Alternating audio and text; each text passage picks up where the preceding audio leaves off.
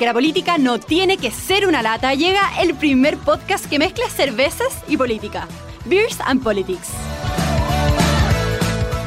Hola amigos, bienvenidos a una nueva edición de Beers Politics, el podcast. Hoy me encuentro muy bien acompañado, pero no de Felipe Costal, que espero lo podamos recuperar la próxima semana, así que un saludo a, nuestro constituyente Costal. Eh, oye, a propósito de este mismo tema, hoy día vamos a conversar con alguien que ha seguido de cerca, de lejos, por al lado, por el otro lado y por todos lados este debate respecto al tema constitucional y la política contingente también eh, muy, muy, muy presente en los medios de comunicación, en la academia.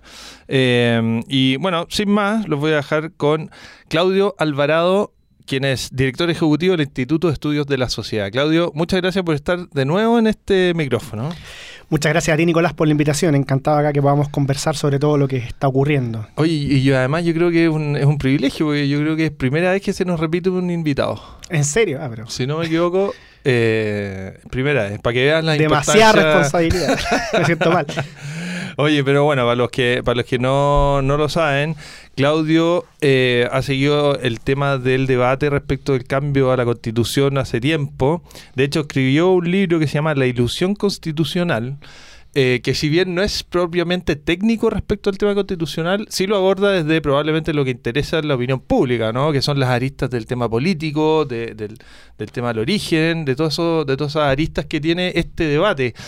Lo primero que quería preguntarte es cómo has visto tú la evolución del debate político en general este último periodo, no sé, dos meses, mes y medio, en el que hemos pasado por arriba y por abajo en, la montaña rusa completa, digamos. ¿Cómo lo has visto tú?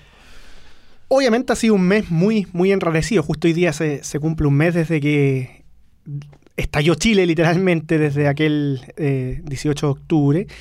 Y, y yo creo que, que la principal conclusión, si cabe sacar alguna a esta altura, es bien obvia y es que al sistema político le costó mucho procesar e, digamos, intentar encauzar de alguna manera fructífera este malestar que tenía una y tiene una dimensión de orden público indudable, pero muy tempranamente quedó claro que era algo más, que esto mm. no era simplemente eh, un conjunto de atentados muy graves, por cierto, eh, que fue primero el metro, después los saqueos y el vandalismo que, no se ha detenido, pero, pero me parece que muy tempranamente quedó claro de que esto no era solo eso, y, y, de hecho, una semana después del estallido tuvimos la marcha más grande de Chile.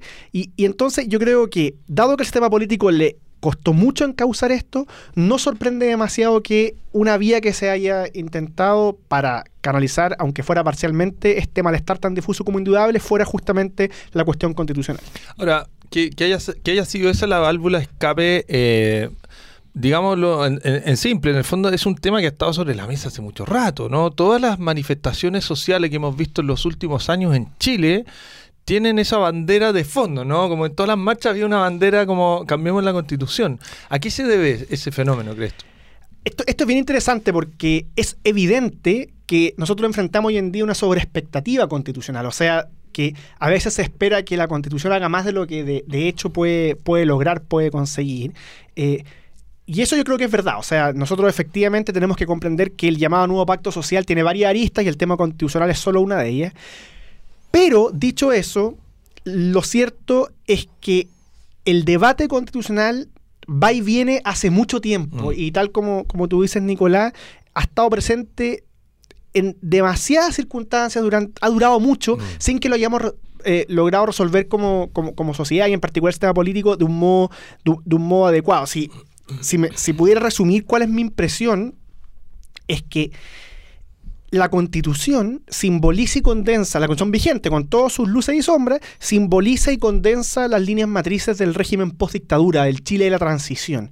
Y una vez que ese Chile, esos arreglos institucionales, esas maneras de, de operar que no, no están solo en la constitución, pero respecto a las cuales la Constitución también juega un papel, una vez que ese Chile, digo, se puso en entredicho, en severo cuestionamiento, era inevitable que se afectara a la Constitución, porque esta es una, eh, una dimensión no estrictamente jurídica del debate, sino que es justamente la dimensión política, y es lo que yo intenté en su minuto explicar en el libro que tú señalas, La ilusión constitucional del 2016, y la pregunta que yo me hacía en ese entonces es, Que a todo esto fue en el contexto de la propuesta de reforma de Michelle Bachelet. Exactamente. Mm. Yo, yo, lo que intentaba preguntarme ahí era, o más bien la respuesta que intentaba dar a la pregunta era, ¿por qué este debate sube y baja cada cierto tiempo? Mi impresión es que las críticas que se le hacían a la Constitución y se le hacen hasta el día de hoy muchas veces son equívocas o insuficientes, pero esa es la mitad de la historia. La otra mitad es que este debate de hecho iba y mm. venía y más aún, curiosamente, se había incrementado tanto en las élites políticas como académicas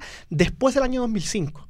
Y el año 2005 fue la reforma más significativa desde el año 89 que tuvo la, constitución política. Entonces, lo Con la firma de Ricardo Lagos. Exactamente, con bombo y platillo. Ricardo Lagos dijo, aquí por fin tenemos un piso institucional compartido, esto va a terminar el problema constitucional.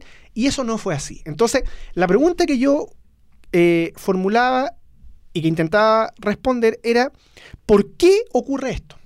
Y a mi entender, eso exigía un esfuerzo de reflexión que no es la reflexión puramente técnica. Mm. Eh, del abogado constitucionalista, sino una reflexión de índole política, que requiere observación sociológica, teoría política, y efectivamente en ese sentido un libro que está un poco más acorde al tipo de debate que hemos tenido últimamente. Y, yo veía como, como, te decía, que las críticas no siempre eran, precisas. Se decía muchas veces esta es la condición de Pinochet. No, la mm. condición vigente no es la condición de Pinochet, por muchos motivos que ahí podemos andar.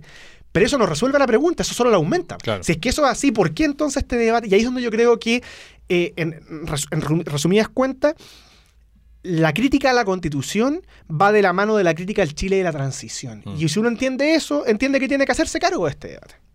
Y, en ese sentido, ¿cuáles son... Bueno, yo, creo que es algo evidente, pero, pero me gustaría escucharlo de, de ti, porque hemos visto que, todos los actores que pueden intervenir, por así decir, en la esfera pública, quieren intervenir en el proceso de, reforma constitucional. Eh, pero yo más o menos me hago una idea de la respuesta, pero, pero a partir de lo que de lo que señala en el libro y más o menos las conclusiones, ¿cuál crees tú que debiera ser como el, eh, cauce que, que, viéramos para resolver definitivamente este tema? ¿no? Porque si ya tuvimos un proceso de reforma en el 2005 que vimos que no solucionó esta inquietud, eh, ¿cómo, ¿Cómo se resuelve?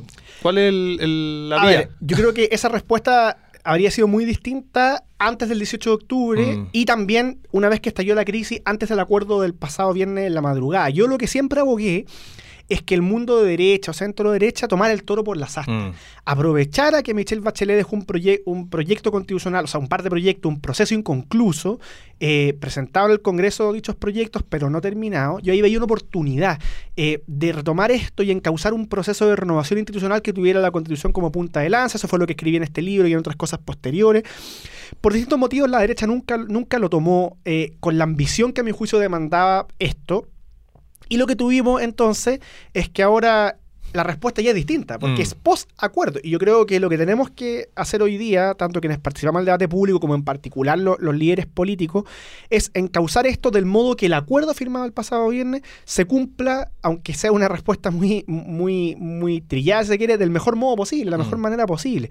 Y ahí el primer paso clave, me parece a mí, eh, para responder en forma concreta, es que el punto 10 del acuerdo que remite una comisión técnica asesora que sea capaz de bajar los detalles que quedaron pendientes de este acuerdo, sea una, una, comisión muy seria y que logre trabajar en forma adecuada y rigurosa para que todos los pasos que siguen sean hechos de modo muy claro de manera tal que nadie después pueda alegar de que este mm. proceso tuvo irregularidades.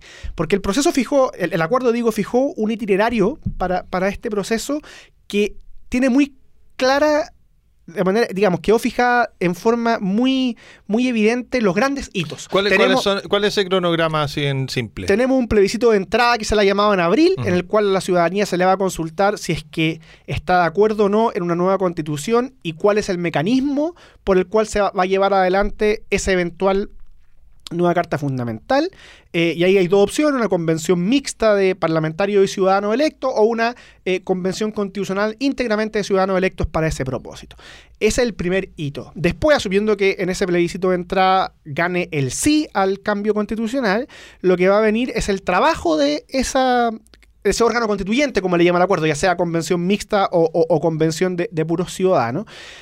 Y después, una vez que, para resumir la historia, una vez que tengamos un una propuesta de texto constitucional tiene que lograr ser aprobada por dos tercios de ese órgano constituyente para finalmente ser ratificada por la ciudadanía en un plebiscito de salida.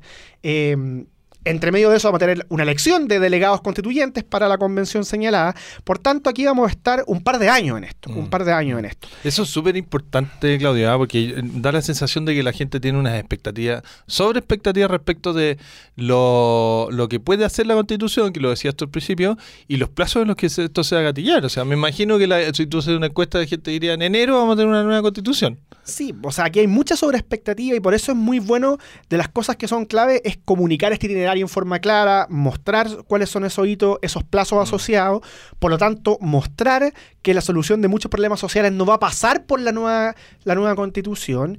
Y, como decía antes, tenemos claro esos hitos generales, pero falta bajar al detalle de varias cosas y ahí el trabajo de esa comisión técnica asesora eh, va a cumplir un, un papel crucial. Yo creo que en lo inmediato es lo más relevante que, que tenemos por delante. Esa comisión técnica. Claro, porque el acuerdo que se firmó el pasado viernes tiene un punto 10 en el que dice, para eh, parafraseándolo, digamos, y, Mm. y resumiéndolo, para resolver los detalles pendientes se va a formar una comisión técnica asesora paritaria entre gobierno y oposición eh, que tiene que traducir en propuesta de modificaciones constitucionales y legales los puntos del acuerdo de modo que se desarrolle este itinerario que se ha, que se ha fijado. Y ahí yo creo que hay un, un- un- elemento crucial en el cual se van a volver a necesitar generosidad por parte de los actores políticos y mucho respaldo al trabajo de esa comisión para que todo el cronograma que antes decíamos pueda desarrollarse y efectuarse en forma, en forma razonable, adecuada, Mm. con respaldo. Mm.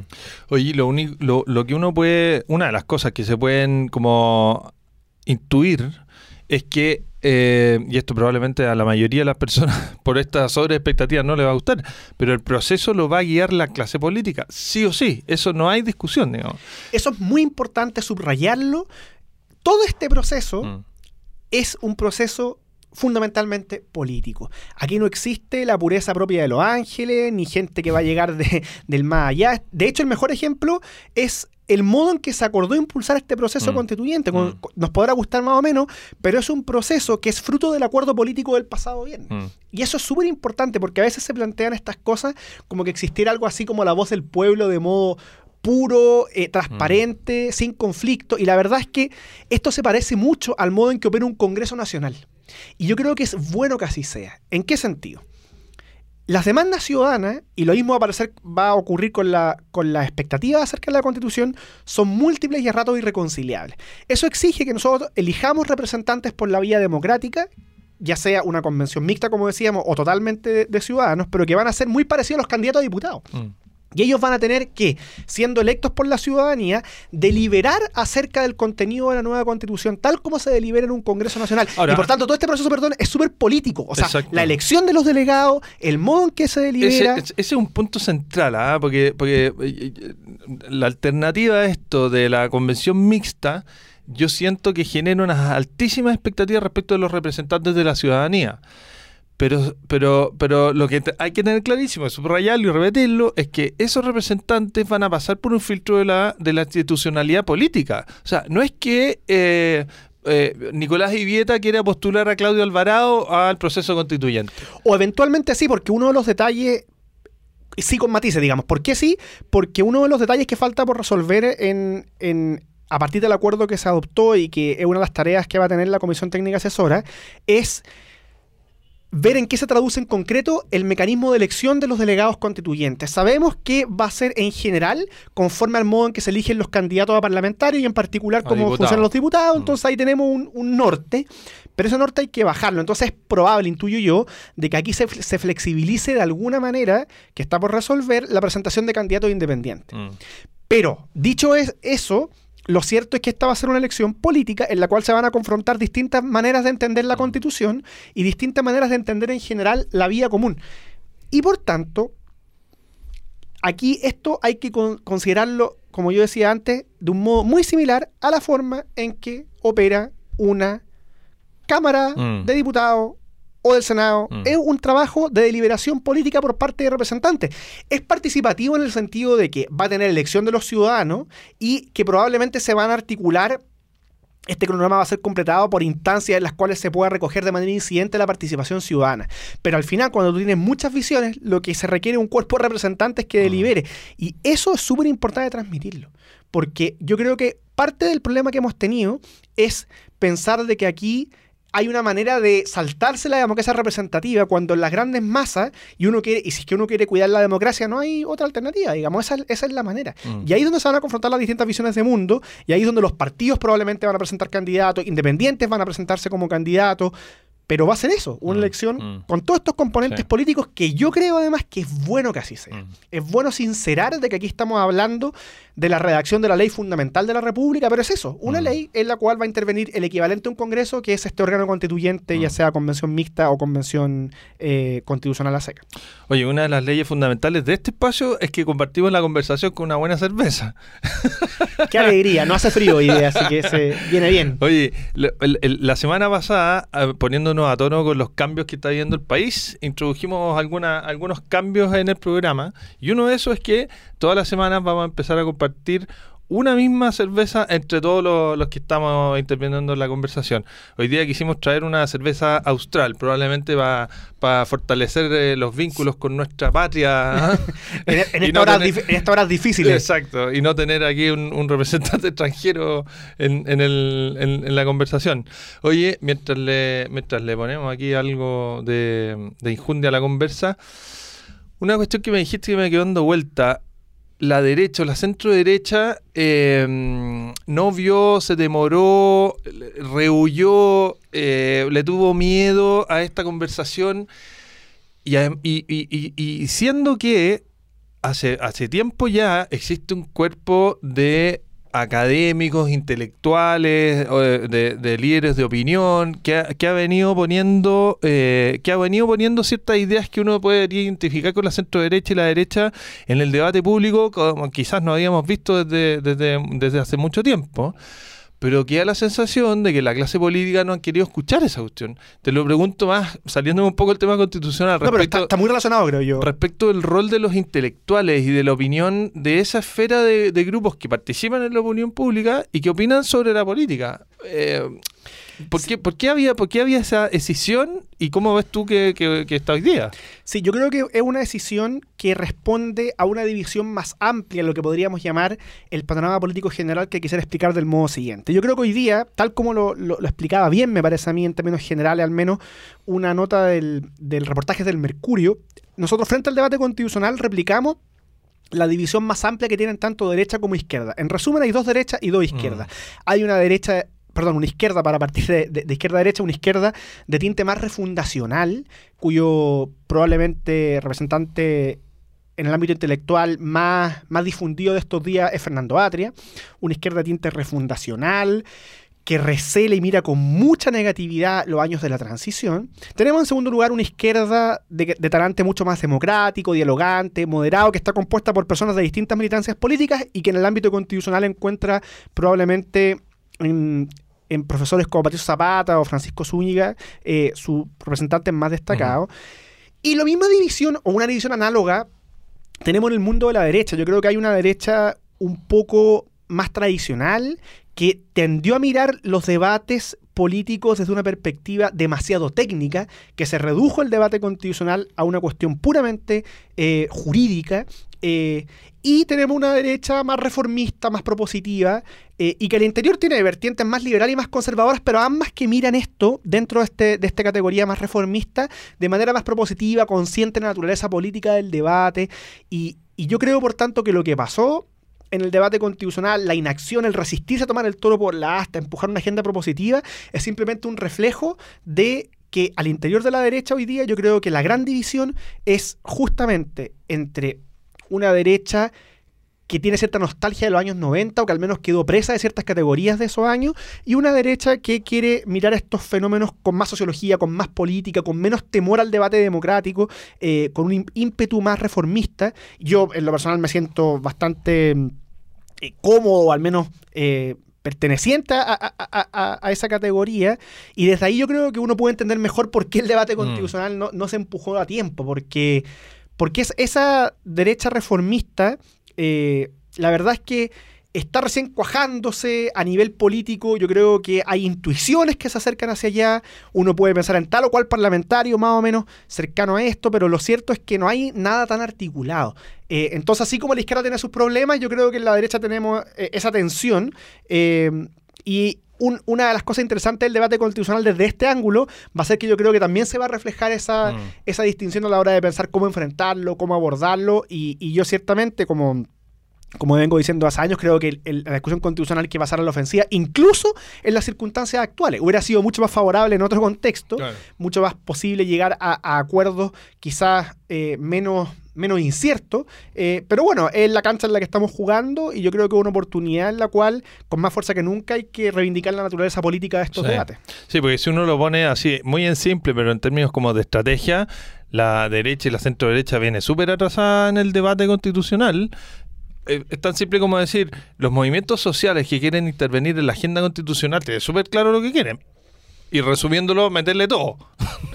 La salud, la FP, no sé qué. Todos los temas en el fondo de los movimientos sociales que están incorporados como garantías en la Constitución.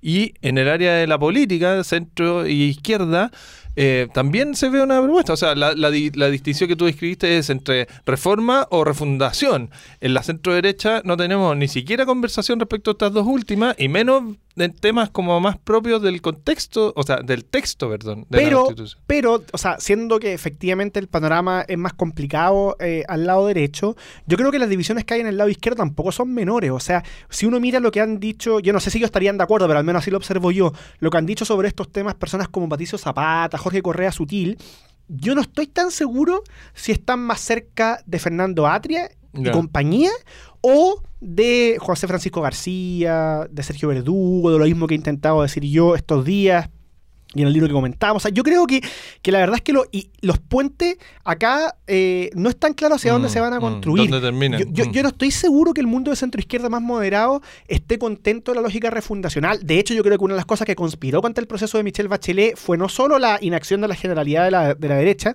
sino también esa división que había en el mundo de, de, centro izquierda. Yo creo que esa misma división, por ejemplo, y esto es importante decirlo, no, no lo quería dejar de señalar, se se refleja o se manifiesta cuando se habla de que si es que la nueva constitución se va a construir o no a partir de una, comillas, hoja en blanco. Mm. Obviamente depende cómo lo entendamos. Es cierto que en algún sentido eso, eso, eso, es verdad. El acuerdo que se adoptó el pasado viernes no fijó ninguna regla por defecto, o sea, la deliberación no va a estar sujeta a formalidad y en ese sentido uno podría decir, ok, es una hoja en blanco, pero es un sentido limitado. Y yo creo que esto lo entiende bien la centroizquierda más moderada. ¿En qué, en, en qué ámbito, en qué aspecto digo que es más limitado? en que las constituciones no pueden rehacer los países de la nada, en que un texto constitucional y legal en general tiene un alcance por definición limitado, las instituciones de, hecho existen, no van a mm, dejar de existir, mm. en que tenemos una tradición constitucional chilena muy de larga data, antes y después de la constitución vigente, una evolución democrática de, las últimas, de las últimas tres décadas. El mejor ejemplo de esto es el proyecto constitucional que dejó presentado Michelle Bachelet. Ese proyecto en algún sentido es novedoso, pero también tiene mucha continuidad, como no puede ser de otra manera en el contexto democrático. Entonces mm. yo creo que es importante transmitir esto, que la hoja en blanco la verdad es que no es, me parece a mí, como lo quiere la izquierda más refundacional y hay un punto de encuentro mm. entre sectores más moderados de lado y lado, sino que, claro, es una hoja nueva, pero dentro de un largo libro que es la historia de Chile. Es una hoja nueva que tiene cierta cantidad de hojas, un cierto tamaño, se le van a entregar a ciertas personas. Un marco dado, que es el propio marco que fijó el acuerdo que mm. estamos comentando. Entonces, yo, yo creo que, que el debate constitucional también puede ser una oportunidad de sincerar de que según el clivaje que elijamos, a veces derecha reformista y centro izquierda moderada, al menos en temas como la constitución, van a estar más cerca de lo que a veces se, piensa. De hecho, eh, yo intuyo que los que tienen una ambición más refundacional no están tan contentos con, el acuerdo que se adoptó como, como podría transmitirse, porque yo, yo soy consciente de que en el mundo de derecha está la idea de que, de que ese sector político renunció demasiado. Pero bueno, son los costos de haber llegado tarde a esto y nunca haberlo empujado. Pero es un, es un proceso constituyente, es un itinerario constitucional que se fija en un acuerdo político, mm. transversal, que lo firman todos los actores, que por tanto reivindica, aunque sea tácitamente, la importancia de la política institucional y que va a tener una comisión técnica asesora, de que va a tener un órgano constituyente que por definición es político representativo, como hablábamos antes.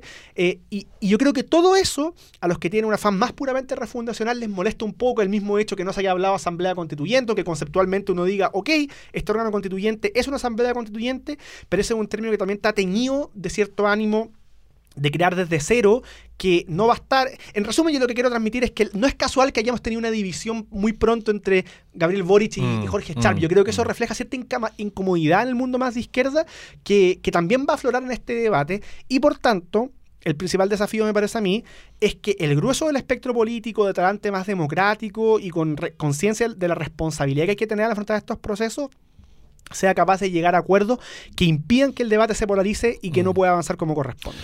Claudio, este, todo este debate y este proceso nos va a llevar, eh, nos va a llevar por un camino de deliberación política mucho más intenso del que hemos tenido hasta hoy día. O sea, el, otro día escuchaba a Roberto Isixson dando a, conocer las, las, las cifras en el fondo de, de, conocimiento que ha tenido todo este proceso, que son alucinantes, que desde mi perspectiva es lo mejor que podríamos rescatar de lo que se ha vivido hasta ahora. Sí me preocupa que primero, las expectativas que tenemos respecto de los tiempos, esto no va a ser en seis meses, no va a ser en nueve, no va a ser en doce. Probablemente vamos a estar un par de años en esta discusión O sea, hasta tener la carta redactada. Sobre eso puntual, por el cronograma fijado, simplemente en atención a eso, en el cronograma que está fijado en el acuerdo, vamos a estar dos años en esto. Los delegados constituyentes se van a elegir en las municipales de final del 2020. Bueno, ahí donde quería, ahí y donde el- quería la redacción va a ser el 2021. Esa, esa, para allá iba mi pregunta. El escenario que tenemos es de. me- No, no, hoy día creo que escuchaba, había como 20 procesos eleccionarios que tenemos por delante. Entre gobernadores, eh, municipales, eh, de parlamentarios, las presidenciales, que se nos vienen en este periodo de dos años. Honestamente, a mí me da miedo. ¿Por qué? Porque los procesos electorales sabemos que son incendiarios, po, en términos del debate político y, y- y ahora literalmente. ¿Ah? Eh, entonces, esta, esta, este, esta batalla por las ideas que se debiera dar en torno a la discusión constitucional va a estar, va a estar permeada, va a estar eh, eh, acotada o constreñida por todo lo que se vive en los procesos de discusión política en, los- minutos de elecciones. Tiene, tiene, tiene, ¿cómo lo complejiza? ¿Ves tú? Yo honestamente tengo mucha, mucho recelo de cómo se vaya a dar el debate por esta circunstancia. Hay dificultad evidente y lo que tú señalas efectivamente un riesgo y un desafío a tener presente, pero yo también pienso que tiene elementos positivos. Primero, todo esto va a sincerar y va a explicitar que nuestras discusiones constitucionales son discusiones políticas, no puramente técnicas, y en las cuales, por tanto, vamos a tener diferencias de que son, inevita que son inevitables y que, van a y que deberían permitir transmitir a la ciudadanía eh, lo que puede y lo que no puede hacer un cambio constitucional. Yo creo que eso es un elemento positivo. Y después, que a la luz de la crisis que hemos tenido, también es bueno de que la ciudadanía pueda participar y que tenga la posibilidad de canalizar institucionalmente sus preferencias, sus visiones. Yo creo Mm. que eso también es, es algo, es algo que, que- que va a ser beneficioso. Eh, probablemente vamos a quedar un poco saturados, va a ser un Mm. periodo de, de, de- de sobrepolitización. Pero también es cierto que después de la crisis que hemos tenido, no hay otra si queremos que esto se aborde por los canales institucionales. Entonces yo creo que también tiene es- es- esos aspectos positivos. Eh, y también me pasa que, aunque sea una respuesta un poco mm, eh, conformista o resignada, no, no queda otra, digamos. O sea, Mm. teníamos elecciones fijadas que no se van a suspender Mm. y tenemos un nuevo itinerario que pone eh, participación ciudadana en el camino que también es relevante para que esto se, se desarrolle de forma adecuada, de modo tal que, que en conclusión yo creo que eh, vamos a tener que más bien adecuarnos Mm. a que de aquí en adelante vamos a tener un periodo bien intenso y es de esperar que los actores políticos lo vean como una oportunidad. O sea, yo creo que la centroizquierda moderada tiene una oportunidad de marcar sus contrapuntos con la izquierda más refundacional y yo creo que es la hora de que el mundo de derecha y centro derecha se, se, empape de un ánimo propositivo, reformista, más parecido a la lógica de Edmund Burke que a aquel liberalismo de tinte más em, conformista con las dinámicas del mercado, como si este fuera a arreglar todos los problemas, sabiendo que hay mucho que cuidar, pero también que producto de no haber tomado el toro por la asta en su minuto, llegamos donde estamos, Mm, digamos. mm. O sea, yo creo que, que, que hay que intentar verlo como una oportunidad, porque los plazos son los que son, las elecciones son las que están ahí dispuestas, y, y este enfoque más político creo que también le hace bien al, al- al debate constitucional, en el sentido de, eh, paradójicamente, podría pensarse, bajar las expectativas. Mm. O sea, si esto se politiza, ¿qué es lo que hay que transmitir en, en resumidas cuentas? Que lo que se ha llamado un nuevo pacto social tiene varias aristas. Y la constitución es una de ellas, simbólicamente muy importante, Mm. pragmáticamente también influyente, pero es solo una arista. Eh, y por tanto las mejoras inmediatas a las pensiones, lo que queramos hacer en materia de salud, lo que queramos hacer en materia de transporte, no pasa ni única ni principalmente por la constitución. Y ahí están estos procesos eleccionales como una manera de transmitirlo y de dialogar con la ciudadanía del modo que permiten las elecciones, que es la manera de operar de una democracia representativa. Mm. Oye, y, en concreto, uno de los mecanismos que uno, que uno debiera que se debiera abogar al menos, es que, es que haya más participación de la ciudadanía en todos los procesos, no solo en ahora en, el plebiscito, digamos, y en, lo que se resuelve respecto al mecanismo del cambio constitucional, pero además en las elecciones y en los procesos políticos. O sea, yo el otro día comentábamos acá en el programa, una de las cuestiones más eh, significativas que creo yo que ocurrieron la semana pasada fue esto de ver a los políticos en acción trabajando. ¿Por qué? Porque una de las cosas, y esto es una, hipótesis mía, pero, pero podríamos, podríamos fundamentarla, eh, el, gran descrédito, la desconfianza que existe respecto de las instituciones tiene que ver con desconocimiento. La gente probablemente no tiene claridad respecto de qué es lo que le compete y debe hacer un diputado. De hecho, tenemos esta, una metáfora de que la gente le pide a un alcalde lo que tiene que hacer el diputado, le pide, le pide al diputado lo que, que le arregle los hoyos. Eh, es un sinfín de como, como falta de, de, empaparse de la, de la, del proceso político. Y esto no es culpa de la ciudadanía, ¿no? Es culpa de la institucionalidad. Probablemente ahora se nos abre una oportunidad de hablarle a la ciudadanía de respecto de los procesos políticos, cómo se administran, cómo se ejecutan, cómo se trabajan, cuáles son los límites que tiene y cuál es la participación que les compete. Eh, a que nos compete, a todos los ciudadanos. En ese sentido, así como para cerrar con una pregunta, ¿voto obligatorio? ¿Deberíamos restituirlo? Sí, yo creo que sí. Hay temas prácticos, por temas de plazo, obviamente, no y, de administración de los padrones, eh, también de falta de acuerdo político. No llegamos con voto obligatorio al primer plebiscito, al plebiscito de, abril. pero de que todo lo que ha ocurrido va a terminar instalando sobre la mesa, como ya hemos visto preliminarmente, la, la importancia del voto obligatorio, yo creo que es un hecho y yo me alegro que así sea. Porque una de las cosas que tenemos que transmitirle a la ciudadanía a la mano de esa pedagogía que, tú decías, Nicolás, es que la vida social no está compuesta solo de derechos, también está compuesta de ciertos deberes. O sea, si queremos legitimar el sistema, eso también parte por casa y ahí el voto es un piso, es muy mínimo, pero un piso relevante que hemos ido perdiendo y que, yo creo que ha tenido consecuencias, no es el único factor desde luego, pero es un factor que junto a otro ha influido en, la pérdida de legitimidad o la distancia que, que sienten electores y, y, representantes políticos. Así que yo creo que voto obligatorio de todas maneras. Y yo también coincido en que todo esto que se inicia ahora es una oportunidad de pedagogía ciudadana, política, pero eso también requiere ciudadanos dispuestos. Yo, mm. yo, yo creo que hay que ser consciente de que el fenómeno que hemos visto con la crisis es más ambiguo de lo que a veces se piensa. Voy a poner solo un ejemplo que a veces es medio polémico, pero, pero me parece que es ilustrativo la crisis ha leído de otras maneras como una crítica al individualismo que corroería nuestra sociedad. Y yo efectivamente creo que en nuestra sociedad hay mucho individualismo y, soy bastante crítico de eso. De hecho, adelanto que en el IEF vamos a lanzar muy pronto, adelantamos producto de la crisis, un libro, una reflexión en torno al individualismo, eh, que vamos a estar publicitando los próximos días para lanzarlo la primera quincena de diciembre. Entonces yo participo de, esa inquietud, pero, ojo, la marcha, la, gran, la, marcha más grande de Chile, en general la movilización social que hemos visto, Así como puede ser leída en parte como una crítica al individualismo, también puede ser leída, me parece a mí, aunque sea políticamente incorrecto señalarlo, como una manifestación más de ese mismo individualismo. ¿En qué sentido? En que es una marcha sin orgánica, una movilización social sin orgánica, mm. sin voceros, sin petitorios, en la cual cada persona que quería participar llegaba y clavaba su bandera, su mm. propia demanda, sin necesariamente importar cómo se articula con las de las demás, con, la, con, la, con las inquietudes de los demás, digo. Entonces, yo creo que tenemos que ser conscientes de que también, al final, los problemas que tenemos en el sistema político son reflejo de nuestras dinámicas sociales y, y por tanto, de que si queremos que en general estemos mejor, más conscientes de los deberes, eso también parte por los propios ciudadanos. Y esa es una reflexión que tenemos que desarrollar en paralelo al debate constitucional y es probablemente uno de, los desafíos más acuciantes que tenemos, porque mm.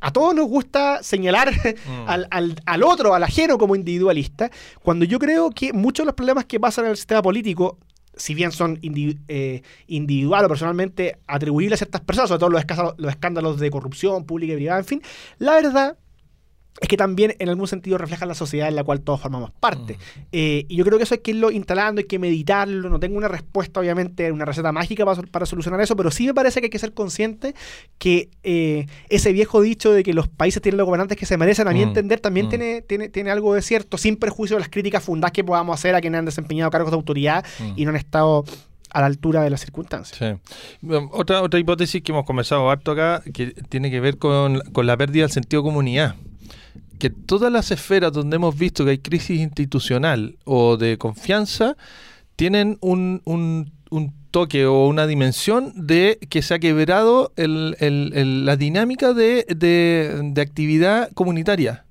en la política, en la iglesia, en, la, en, los colegios, en todas hay un cierto una cierta pérdida en la, en la familia. Hay una cierta pérdida de, eh, la dinámica en que se dan las interacciones humanas en comunidad. Y, y, si bien con, concuerdo contigo en que, la, Gran Marcha de Chile da, da, cuenta de que, hay, de que hay muchas causas individuales, también hay una comunidad ahí que se expresa. Por último, eh, pongamos en común nuestras individualidades, ¿no? Y nos juntamos a hacer esa expresión. Claro, puede ser leído como un primer paso, pero un primer paso que, que, que me parece a mí que no siempre ha sido mostrado con la conciencia mm. de, que, de que tiene esta ambigüedad. Eh, ahora sí, yo efectivamente creo que todo lo que ocurrió admite una clave de lectura muy significativa desde la perspectiva que, que tú estás diciendo. De hecho, hay algunas intervenciones en prensa, en prensa escrita, quizás menos masivas, pero muy lúcidas en esa línea. Yo destaco en particular las intervenciones que ha tenido Eduardo Valenzuela, que es el decano de sí. Sociología de la Universidad Católica, que ha mostrado muy bien cómo esta una crisis de cohesión social, cómo aquí no fue solo que tuviéramos problemas de desigualdad o de naturaleza socioeconómica, sino que problemas que están directamente asociados a una falta y una progresiva pérdida de credibilidad de todas las instituciones. Mm.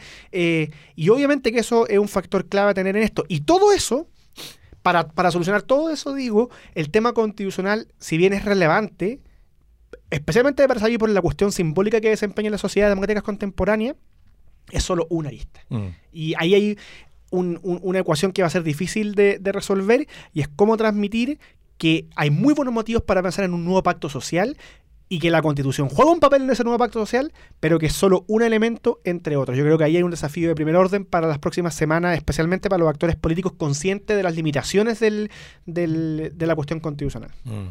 No, de, o sea, eh, lo que es evidente es que tenemos un desafío enorme por delante que somos todos protagonistas de esto y que tenemos que hacernos cargo. Eh, Raymond Arón decía que la democracia no es para impacientes, yo creo que aquí esto sigue más, más vigente que nunca. Sí, y yo, yo, yo tiendo a pensar de que en la ciudadanía hay un, hay un ímpetu político. Eh, muchas veces se ha dicho que los jóvenes no están ni ahí con la política, qué sé yo. Yo eh, creo que es una mala lectura. Lo que pasa es que los cauces institucionales por donde, por donde se ha llevado hasta ahora y, y esta, esta, crisis claramente lo refleja, que no, no, no han visto ahí su espacio de, de intervención, no es que no hayan querido. Eh, de esto hay, hay, varias encuestas que lo, que lo, que lo confirman, digo. Eh, pero, pero claro, esto hay que llevarlo bien, como decías tú, ¿no? O sea, eh, y ahí los actores políticos van a jugar un rol fundamental. O sea, no hay solución a nada de esto mm, sin política. Mm. Esto le puede gustar más o menos a la ciudadanía o a aquellos intelectuales que sueñan con un momento cero refundacional. Esto solo tiene solución mediante canales institucionales, políticos, y qué mejor ejemplo que el acuerdo del viernes pasado, que como decíamos antes nos podrá gustar más o menos, pero es un acuerdo que tiene mucho de cocina. Mm. Aunque a algunos no les guste la cocina, tiene mucho, en el buen sentido, digo, sí, probablemente la mejor política de mucho tiempo, porque hubo gente que estuvo dispuesta a ceder y estar a la altura de, de desafíos muy grandes, y lo que nosotros necesitamos en el futuro es más política, no mm, menos política. Mm. La única manera de resolver nuestros problemas en la vida común, más deliberación, más reflexión común, pero en el fondo no es casual que existan políticos, partidos, parlamentos, es la manera de resolver nuestras diferencias procesando y deliberando en conjunto acerca de lo justo y lo bueno para, para todos, pero con los canales políticos, porque mm. si no nos quedamos con demandas sí. múltiples, a veces irreconciliables, que no tienen canalización alguna. Y que yo creo también vale, vale la acotación, la, la, la democracia y el proceso político exige representación. Tanto es así que uno de los principales críticos de la cocina, comillas, era Fernando Atria. Y lo, vi, lo veíamos en las cámaras participando del proceso de la cocina, ¿no? O sea, estuvo en el Congreso, fue candidato a diputado. O sea, qué mejor ejemplo de que a veces esos discursos grandilocuentes no, no tienen correlato en la realidad. Y cómo, en cambio, a veces la política sobria eh, más tradicional, obviamente que combinada con sí.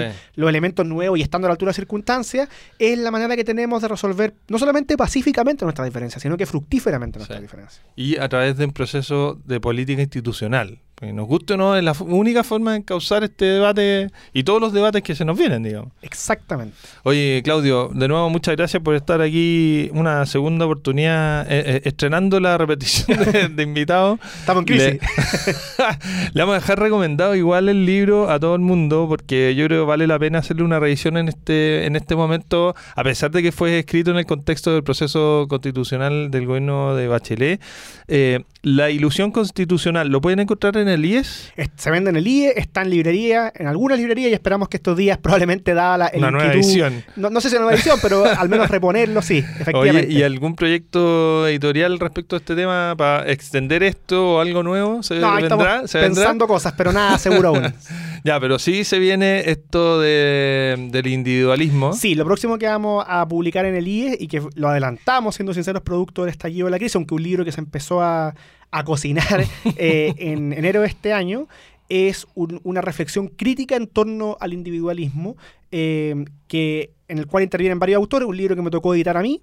Eh, y que, en el que participan con un capítulo cada uno Daniel Mansui, Mamre Svensson, Pablo Ortúzar, un libro bien, bien del IES, también algunas participaciones externas.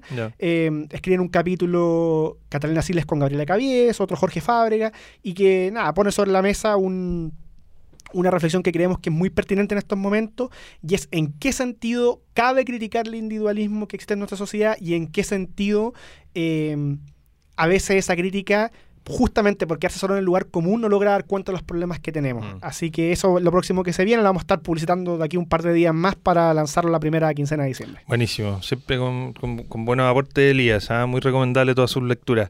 Oye, vamos a dejar hasta aquí porque se nos va el tiempo. Muchas gracias Claudio de nuevo por tu, por tu lúcida intervención. No, muchas gracias a usted, encantado. Eh, y nada, pues, nosotros eh, comenzamos una, una nueva cruzada con, con Vincent Politics ahora de meternos de lleno en la conversación política, así que vamos a estar convocando políticos propiamente tal que estén participando ahora para que vengan a conversar, porque, porque nos parece fundamental que se entienda, se conozca, se difunda y se participe del proceso político propiamente tal. Así que nada, pues esperamos que esto nos, nos ayude a impulsarlo con, con más decisión y con más cerveza. así que nos vemos en un próximo capítulo. Ya, chao, chao, Chao, muchas chao. gracias.